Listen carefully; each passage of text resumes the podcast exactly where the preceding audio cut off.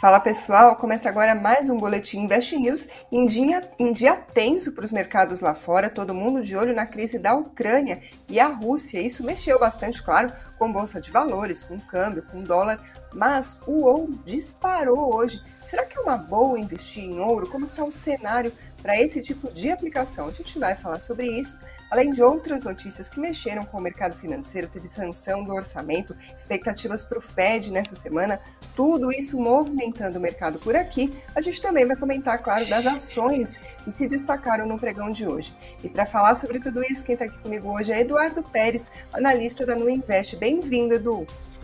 Oi, Karina, boa noite. Boa noite a todo mundo que está acompanhando a gente.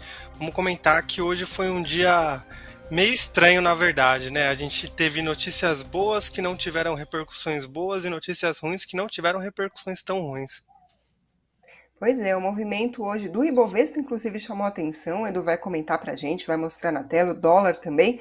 Mas antes da gente chegar lá, vamos falar de ouro e Ucrânia. A notícia que mexeu com o mercado financeiro hoje em todo o mundo foi que a Rússia colocou tropas nas fronteiras com a Ucrânia e algumas nações, incluindo Estados Unidos e Reino Unido, ameaçam inclusive impor sanções contra a Rússia caso eles invadam de fato a Ucrânia. O governo russo, claro, nega que tenha intenções de fazer isso, mas de qualquer forma, a Aliança Militar da Organização do Tratado do Atlântico Norte, a OTAN, disse que está colocando forças em, prontidão e reforçando o leste europeu com mais navios e jatos de guerra. Com isso, claro, todo mundo ficou de olho até onde será que vai essa tensão na região, as bolsas dos Estados Unidos tiveram um dia de baixa hoje, claro, não foi o único fator, também tem expectativa em relação ao Fed, mexendo também com os mercados e bastante, mas o fato é que sim, essas tensões com a Rússia também pesaram. Na Europa, mais ainda, o índice Stock 600, que reúne as principais ações ali do continente, hoje caiu quase 4%. Foi o pior desempenho num único dia desde junho de 2020. Vamos lembrar, junho de 2020, a gente está falando ali do auge das preocupações com a pandemia, foi o pior desempenho desde então. Isso falando de bolsa também, teve alta do dólar, agora o ouro especificamente chegou a disparar 6% no dia de hoje, uma, uma alta forte. Então, Edu, tenho duas perguntas para você. Primeiro, claro, o que, que a gente pode esperar do ouro, se vale a pena investir uh, em ouro agora. Claro que é difícil sempre quando a gente pergunta vale a pena investir agora que está subindo para caramba, parece que nem faz muito sentido. Mas levando em conta o cenário que a gente pode tentar vislumbrar para os próximos meses, será que é um bom momento para investir ouro? E outra pergunta, claro, como é que investe em ouro? Uhum, vamos lá então. É, momento bom, bom, na verdade, a gente observa através do comportamento dos ativos que quando eles têm uma pernada muito alta, né, quando eles se valorizam muito de um dia para o outro, de uma semana para outra, é normal eles terem um certo uma correção dos preços. Então, o que a gente observa no ouro pode ser um caso isolado aqui onde você vai ter uma alta é, nos próximos dias eu não ficaria surpreso se tivesse algum tipo de correção, mas é, esse movimento do ouro ele é normal de acontecer quando você tem é, um, uma situação nesse caso aqui, essa crise na Europa, ela faz com que os mercados europeus acabem tendo aversão ao risco. Então, é, bolsas, é, por ser renda variável, já tem uma fuga de capital. É, nos Estados Unidos, como os títulos do Tesouro lá é, as taxas caíram hoje, refletindo o um ajuste do mercado em relação ao que eles estão esperando uh, da reunião do Fed. Então, parece que o mercado acabou escolhendo migrar para o ouro, e aí a gente viu um fluxo impactando muito mais o ouro do que as taxas da, das treasuries. Né? É, na questão de se vale a pena ou não, eu diria que sempre vale a pena quando você pensa na diversificação da carteira. Então é uma coisa que o Murilo também bate bastante a tecla aqui quando ele aparece, é, falando que a carteira do investidor ela tem que ser dolarizada e ela tem que ter também ativos de aversão ao risco. Então você pode ter uma parte ali, pode ser até em Bitcoin, que é até bem mais volátil do que o ouro. Você pode também ter o ouro. O ouro, só lembrando, ou então para quem não conhece ainda, ele é um ativo que, na verdade, ele é um ativo de proteção contra a inflação de longo prazo. Então, no curto prazo, é, é difícil você falar que vai investir em ouro pensando ah, vou bater a inflação, ou porque tem o risco da inflação global, é, mas no médio e longo prazo, o ouro tem se mostrado é, um excelente diversificador de carteiras. Então, o que, que a gente sempre fala? É, determina uma, um percentual que você vai ter da sua carteira para você colocar em ouro, e você tenta manter esses aportes constantes, né? Então, sei lá, você tem uma carteira de, vou chutar aqui um valor de 500 mil, mas pode ser de qualquer valor, na verdade, porque o ouro está bem mais acessível como investimento hoje, tá? Então você é, faz as contas, tenta ver, de acordo com o seu perfil, quanto que você gostaria de ter desse, dessa alocação no próprio ouro como commodity, né? E aí você determina ali, vai ser 5%, 3%, 7%, depende de cada investidor. Tem gente que coloca bem mais que isso, 20%, 25%, aí não tem uma resposta certa. E aí todo mês, ou então o, o máximo que você conseguir num período de tempo ali, você vai respeitar uma periodicidade para você ter essa constância para no médio e longo prazo você ter é, esse benefício de um ativo anticorrelacionado com a inflação. Quando você pensa agora em maneiras de se investir no ouro, você tem basicamente três. É, uma delas o pessoal já conhece bem, que é fundos cambiais. Então, é um tipo de fundo que o gestor ele vai investir na variação do ouro. A maioria dos fundos são fundos que tentam seguir só a variação do ouro em dólar, então você acaba tendo um pouco do benefício dessa diversificação do ouro em dólar, já que ele é negociado nessa moeda. É, mas você tem também, é, você tem que parar para pensar que os fundos de investimento você vai ter é, come cotas a cada seis meses, então querendo ou não, no longo prazo isso vai fazer a diferença, é, dependendo de como o fundo ele encaixa o ouro dentro da alocação dele. Então existem fundos multimercados que eles podem ter uma tributação diferente, mas tem fundos, por exemplo, é, fundos de renda variável, né, fundos de ação que eles têm um, um percentual alocado em ouro também, que faz parte do pode fazer parte da estratégia do fundo, mas você tem que pensar que tem a questão da tributação se for um fundo multimercado, se for um fundo é, mais de renda fixa, mas que permite ele ter um, um, uma pequena alocação ali em ouro também, é, a questão da tributação pode pegar um pouquinho, mas provavelmente vai ser é, meio que a exceção da exceção, porque são poucos os fundos, por exemplo, de renda fixa que vão separar é, investimentos para o ouro. E aí você tem então é, fundos cambiais, mas hoje em dia você tem uma acessibilidade muito grande para os ETFs. Então você tem, acho que o mais conhecido hoje em dia é o Gold 11, que é um ETF que ele vai seguir a variação do ouro em dólar também. É, eu prefiro até falar do ETF Gold 11 do que falar de um fundo cambial, porque você tem a liquidez em D mais 2, então se você teve alguma emergência ou quer rebalancear a carteira, é, dependendo do fundo, você tem que esperar ali, às vezes, prazo de 30, 60, 180 dias, dependendo do fundo, para você ter o resgate daquele valor aplicado. E no ETF, você tem ali, é, para operações em bolsa, você até pode utilizar o saldo quando você faz a venda, mas se você quiser resgatar, você tem que esperar dois dias úteis, o que é uma liquidez é, bem mais interessante. Então, para o investidor, é, é sempre bom ponderar o que, que, vale mais a pena. Eu, particularmente, prefiro muito mais o ETF. E, e aí, o bom do ETF é que ele tem é, valores para investimento relativamente menores. Então, quando a gente pega aqui é, o Gold 11, por exemplo, a gente estava com uma cotação aqui de R$ 10,78. Então, às vezes, um fundo de investimento ele vai ter um valor de investimento inicial ali de 100 reais, 150, 200, dependendo do fundo.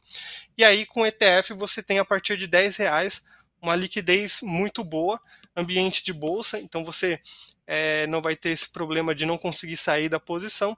E aí para o investidor ele consegue é, diversificar. E não tem só o, o, ouro também. O investidor que ele quiser até um pouquinho mais além, ele pode buscar é, BDRs de ETFs é, que seguem alguns índices bem interessantes lá fora então, nessa crise que provavelmente vai acontecer envolvendo a Rússia, a Europa e o fornecimento de gás que a Rússia faz para a Europa, é capaz que o preço do gás enfrente bastante volatilidade. Se for o caso do preço começar a subir, você tem ETFs que seguem a variação do preço do gás como commodity negociado na Europa. Então você começa a ter é uma possibilidade gigante assim de conseguir diversificar a carteira. Só lembrar também que se você investir em tudo, no final das contas o ETF ele já é muito diversificado. Se você já diversifica até nos ETFs, então você investe em ouro, você investe em gás na Rússia, você investe no Japão, você, você acaba tendo retorno de mercado, que é o que acontece quando você diversifica demais. Então, só para o investidor estudar e ponderar, né? É, mas tem ETFs realmente que valem muito a pena e que são muito interessantes de se acompanhar. Edu, você comentou, claro, que em momentos como agora o ouro sobe demais, é natural que a gente veja alguma correção, mas você também comentou sobre o médio e longo prazo que tem se mostrado interessante. A gente tem comentários aqui no chat, por exemplo, o Yu Shen dizendo: disparada do ouro seria um sinal de alerta que o senhor mercado anda preocupado. Além disso, o Pimentel está dizendo o seguinte: é, ouro a mais de 5 mil é usado como reserva de, de valor, temor da potencial guerra. O que, que, a gente vê? Sempre que ouro é tido como proteção, né? Alguma tensão no mercado, alguma coisa global que esteja preocupando de alguma maneira, os investidores correm para o ouro, assim como o dólar, mas o ouro eu tenho a impressão que é ainda mais forte essa, essa característica. Então, gostaria de saber, assim, para o longo prazo, para o investidor que quer se proteger de momentos como esse, em que todo mundo acaba ficando com medo de alguma determinada situação, é esse o investimento recomendado? Para você ter comportamentos é, anti. É, vou até sintetizar numa frase que não fique muito estranha aqui, porque a gente começa a usar esses termos aqui, fica até meio estranho. É, momentos de aversão a risco, né? Então, hoje o que a gente teve na Europa foi um momento de aversão a risco. Se o investidor quiser proteger a carteira dele de momentos de aversão a risco, vale bastante a pena. O problema é que, por exemplo, o que aconteceu hoje foi é, o mercado europeu estava com essa versão gigantesca a risco, só que o mercado uh, dos Estados Unidos, por exemplo, as taxas dos juros dos títulos do Tesouro estavam caindo. Normalmente, quando você tem um cenário global de aversão a risco, os juros do título do tesouro sobem e o ouro também tende a subir. E normalmente quando um cai é porque o outro tende a seguir também esse, essa tendência de queda. E hoje foi até um dia um pouco diferente, porque foi uma coisa mais é, da região da Europa mesmo, não impactou tanto os mercados globais. Então, quem tinha ouro hoje, às vezes acabou não se preocupando tanto com o mercado dos Estados Unidos, mas viu é, a variação ali da carteira subir um pouquinho por conta dessa proteção do ouro. É, querendo ou não, é, é uma coisa que pode acontecer, e aí no médio e longo prazo, essas altas assim que a gente vê, essas, que a gente chama de pernada, né, de 3%, 4%, elas tendem a se suavizar no longo prazo. Então você vê aqui, por exemplo, um gráfico diário do ouro, é, ele vai ter bastante volatilidade, mas você pega ali o gráfico semanal, mensal, até mesmo o gráfico anual, você consegue puxar ali é, desde a década de 70, mais ou menos, você vê que o ouro ele teve seus momentos bons e ruins de acordo com, as, de acordo com os momentos econômicos uh, dos países e que, de qualquer forma, é, não significa que ele é um ativo só bom ou só ruim. A única coisa é que, no momento de pânico, ele vai servir como aquele ativo que é contra a aversão. Então, você vai ter um pouco menos de volatilidade na carteira. É isso aí, vamos passar então para o próximo bloco, pessoal, fechamento do mercado. Vou resumir as notícias para vocês. A gente estava falando da Ucrânia, mas também lá fora está todo mundo na expectativa do Fed, que vai ter reunião de política monetária nessa semana. Na verdade, mais do que a decisão dos juros, para agora, por enquanto, é esperada uma manutenção dos juros. O que todo mundo quer saber é qual é o tom que o Fed vai adotar. Se ele vai indicar que vai ser mais duro com a inflação ou mais tolerante com a inflação do que todo mundo espera. Então é isso, todo mundo em busca de sinais de qual é o rumo da taxa de juros da política monetária por lá.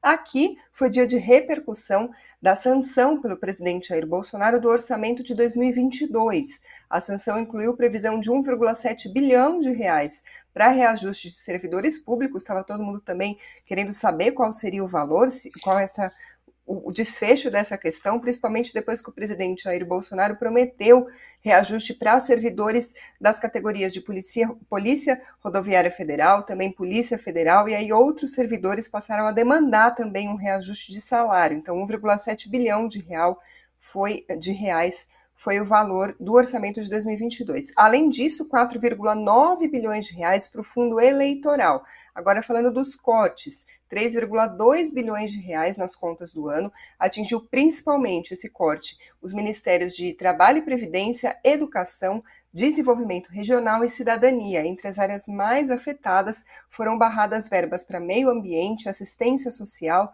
saúde, direitos humanos e obras públicas. Agora, falando de focos, que sai toda segunda-feira, a projeção do mercado para o PIB em 2022 segue em 0,29%, mas para a inflação passou de 1,75 para 1,69 no, desculpa, esse é o PIB de 2023, de 1,75 para 1,69. Mas para a inflação houve uma piora da projeção, passou de 5,09% na semana passada e agora está em 5,15%.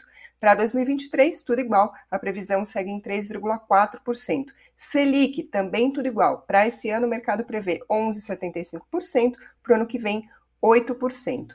Nesse cenário, hoje a gente teve o dólar em alta de 0,87% a R$ 5,50, mas na máxima do dia chegou a passar de 5,52. O Bitcoin às 18 horas subia 5,91% aos 207 mil reais e o Ibovespa hoje caiu 0,92% aos 107.937 pontos. Edu, vamos lá, falando de Ibovespa e dólar, a gente tem visto um, momento um movimento interessante, né? No começo do ano parecia que o otimismo não ia chegar nunca, aí de repente um sinal de respiro, agora uma queda de novo. O Gil Costa, inclusive, está perguntando sobre isso no chat, se realmente teve um respiro do Ibovespa. Vamos lá, o que, que você tem para comentar para a gente desses dois gráficos, Ibovespa e dólar? O Ibov, ele tá chegando. Eu vou colocar na tela que aí o pessoal consegue ter uma ideia melhor do que, que a gente vai falar. É, a princípio aqui, o que a gente pode resumir para quem não entende muito de gráfico, até porque a gente precisa resumir bastante e deixar de uma forma mais intuitiva. É, essas linhas aqui horizontais em laranja são zonas que funcionam como suporte e como resistência. Então, aqui a gente está perto da barreira psicológica dos 100 mil pontos, tá? E aqui em cima, o Ibov ele vem demonstrando que ele não consegue superar essa barreira aproximada aqui dos 109.500 pontos, 110 mais ou menos. Então a gente está se aproximando uh, dessa zona aqui. E aí, o que seria o ideal? O Ibov ele mostrar um tipo de recuo nesses próximos dias, mas depois ele formar o que a gente chama de pivô de alta, que é a gente pega o último que ele fez, a gente marca ele aqui, né? E aí dá nessa zona aqui dos 109 mil pontos. Ele faz um, um como se fosse um recuo e depois ele supera, é, provavelmente, se ele conseguir puxar, conseguir superar os 110 mil pontos, ele deve buscar aqui um pouquinho acima dos 114, 115 mil pontos, tá? Então, eu, eu torço né, que a gente consiga ter nos próximos dias sinais de recuperação. Isso aqui a gente está vendo o período diário, mas se a gente expandir um pouco mais o período, ó, a gente consegue ver um sinal tímido ainda, mas que eu acho bem interessante a gente é o seguinte. Essa média verde aqui, que é essa linha verde, é uma média é, aqui no caso semanal, então você vai ter o preço da média ponderada de 21 períodos, de 21 semanas, e quando ação ela cruza a média para cima, como o caso da semana passada, ela acende um sinal falando que se o comportamento do ativo continuar acima desse patamar aqui, a gente considera isso como um cruzamento de média, então a gente fala que a tendência foi revertida nesse prazo aqui. Então, o que seria bem interessante nessa semana é não só superar os 110 mil pontos, como superar justamente esse último é, esse último ponto aqui, perto dos 110 mil. Tá? É, pelo menos pelo que a gente está vendo aqui no semanal, é, alguns sinais tímidos estão aparecendo. Uh, e aqui a gente está vendo agora o gráfico mensal para a gente ter uma ideia um pouquinho melhor, tá? É, no gráfico mensal, a gente observa outro comportamento interessante, que depois que começou a pandemia, é, a bolsa até engatou um movimento de alta, mas ela não respeitou tanto, então foi uma volatilidade extrema que observou nesse período. E a interessante é a cotação, e a gente estava falando aqui perto dos 110 mil pontos, é, o índice conseguir ficar acima dos 110 mil pontos, que é onde essa média mais longa, a gente está vendo a média mensal aqui de 21 períodos, que ela está aqui próximo do 107. Então, são sinais fracos ainda, mas que eu acho que vale bastante a pena a gente ficar de olho, que podem ser sinais de uma eventual é, reversão de tendência para que a gente veja um momento melhor para o nosso IBOV, tá? quando a gente olha aqui, agora a gente já está vendo o gráfico do dólar, o dólar continua uh, na, a gente chama de caixote aqui um, um espaço gráfico onde ele consegue trabalhar, né? Então ele pega aqui resistências e suportes uh, ter como referência. E aqui, apesar da queda das últimas semanas, o dólar agora ele está tecnicamente sendo negociado abaixo dessa média azul, perdão, dessa média verde aqui, que é essa média de 21 semanas, tá? O que seria interessante? Ele continuar nesse patamar ou ele perder uh, esse suporte aqui para que ele chegue a patamares aqui, por exemplo, traçar rapidamente. Primeiro alvo para baixo seria aqui entre 5,30 e 5,40 e aí depois ele vem a pegar é, níveis mais abaixo. Então, tudo indica aqui que a gente pode estar no começo de uma reversão de tendência, ainda é um pouquinho cedo para a gente cravar, mas os sinais aqui no gráfico eles estão indicando que é um momento bem decisivo, tá? Então, para o investidor, vamos ficar de olho. É, o que vale bastante a pena a gente ver é como o mercado reage à reunião do Fed e aqui no Brasil em relação ao cupom.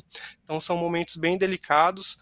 É, mesmo com tudo isso, a gente está vivendo num momento onde o Fed está mudando o tom e o mercado, às vezes, ele não reage de forma negativa, às vezes ele reage de forma negativa. Lembrando, pessoal, que o Fed ele considera é retomada econômica e mercado de trabalho, quando ele vai mexer em taxa de juros, e a divulgação do seguro-desemprego, dos pedidos de auxílio de seguro-desemprego né, dos Estados Unidos da semana passada, vieram com números que não agradaram o mercado.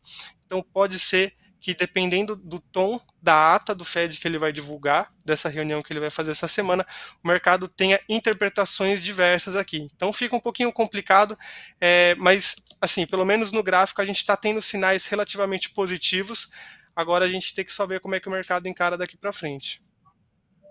É, vamos lembrar que esse dado do, do, do, número de pedidos de auxílio-desemprego, a gente, claro, comentou aqui no Boletim Invest News, mas ao mesmo tempo a taxa de desemprego está num nível em que os Estados Unidos podem se considerar praticamente no pleno emprego. Acho que essa é justamente a dúvida, os dados apontarem em direções distintas, por isso que a expectativa, toda vez que o Fed vai se pronunciar oficialmente, seja num comunicado, ou numa ata, ou num discurso, numa declaração, é tão grande no mercado, né, Edu?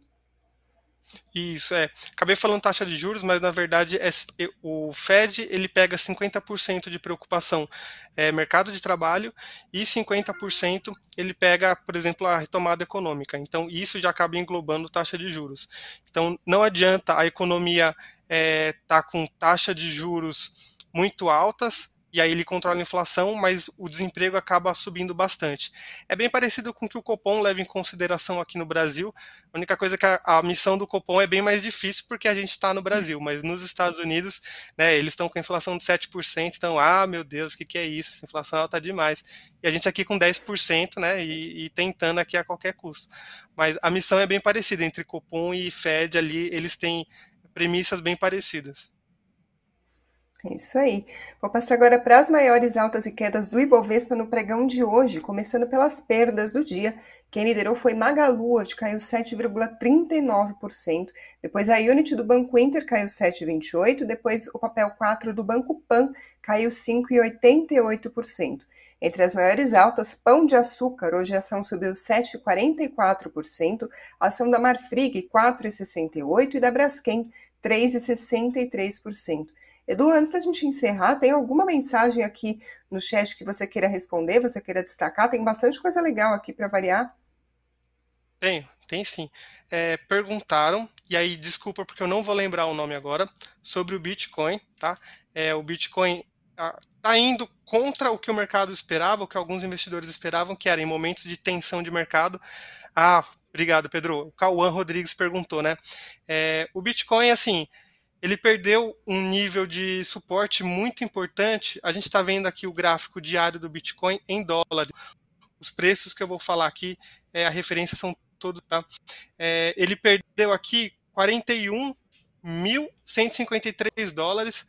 É, era um ponto importante que ele já vinha se segurando anteriormente. Então ele funcionou aqui em alguns momentos para segurar. E agora, é, alguns dias atrás, ele acabou perdendo, né? Com essa é, quando ele, ele caiu para próximo de 3.600 e na verdade é 36.871, tá? É, então, o que acontece? A gente até comentou que de valorização ou desvalorização muito extremos, é normal a gente ver uma correção para o sentido oposto. Então, depois de um pregão desse, com uma perda desse tamanho, é normal a gente ver pregões de recuperação é, com regressão para média. Então, os próximos dias do Bitcoin podem ser dias de alta, mas não muda de que o cenário ainda é negativo, ainda a tendência é de baixa no médio e longo prazo. Aqui eu estou falando médio e longo prazo, mas na verdade é mais médio prazo mesmo. Quando a gente já amplia um pouco mais o nosso escopo aqui do, do prazo, a gente vê que no longo prazo que a gente trabalharia com Bitcoin, aqui a gente está vendo até o gráfico mensal, é, as médias ainda estão ascendentes, então a tendência ainda é de alta no longuíssimo prazo. E, e aí é isso, o investidor tem que ficar de olho, provavelmente os próximos dias serão positivos. É, vamos acompanhar aqui que a gente sempre. A gente começou essa cobertura bem interessante de cripto também. O pessoal pede bastante, então vamos ficar de olho.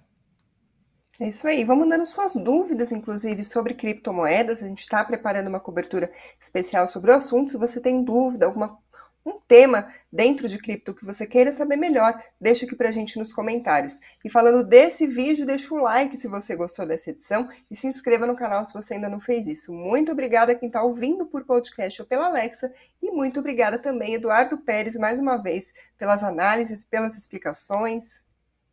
Obrigado, Karina. Uma boa noite para todos e um bom descanso. Até a próxima. Tchau, pessoal.